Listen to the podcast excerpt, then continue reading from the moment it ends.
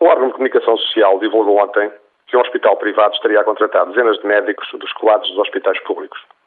Já ouvimos reações políticas e manifestos de preocupação pelos efeitos negativos que a perda de profissionais altamente qualificados poderá produzir no sistema de saúde pública, tanto mais que há carência de médicos em Portugal e a formação de um especialista demora em média 10 a 12 anos após o ensino secundário.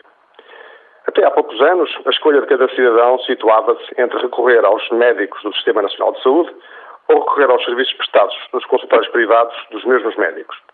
A possibilidade de poderem exercer medicina em regime liberal permitiu ao Sistema Nacional de Saúde pagar mal a estes profissionais e, mesmo assim, mantê-los ao seu serviço.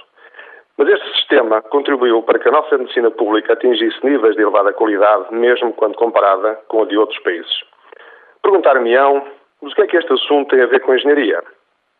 Aparentemente, muito pouco. Mas em termos históricos, o que agora começou a acontecer com os médicos já sucedeu com os engenheiros nos últimos 30 anos. À medida que o Estado deixou de valorizar os profissionais mais qualificados, não os diferenciando positivamente em função das suas competências, foi desmotivando muitos dos seus melhores profissionais. Apesar da importância da engenharia para o país, da necessidade de se controlarem elevados investimentos públicos e de existirem muitos organismos com engenheiros de elevada competência técnica, o Estado não estimulou o seu desenvolvimento, antes pelo contrário, muitos serviços foram extintos e outros passaram a ser dirigidos por chefes sem qualificações profissionais adequadas, mesmo em áreas de engenharia. Não foram criadas carreiras profissionais pelos engenheiros, nem foi valorizada a formação contínua. Muitos engenheiros reformaram-se antecipadamente, outros passaram para a iniciativa privada, a qual, pelo contrário, percebeu a importância de contratar técnicos altamente qualificados, estimulando a progressão nas respectivas carreiras. Alguns dos mais jovens, apesar de formados em Portugal, optaram por trabalhar no estrangeiro, onde a sua formação é valorizada e reconhecida.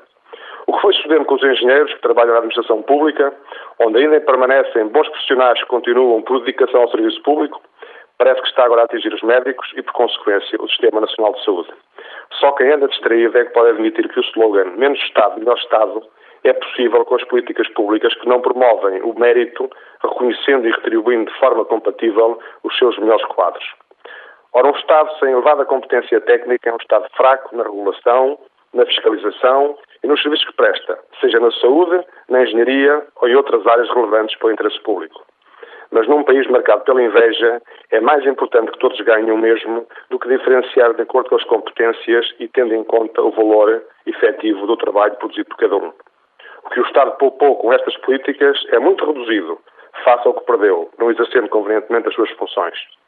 E afinal, o Estado somos todos nós.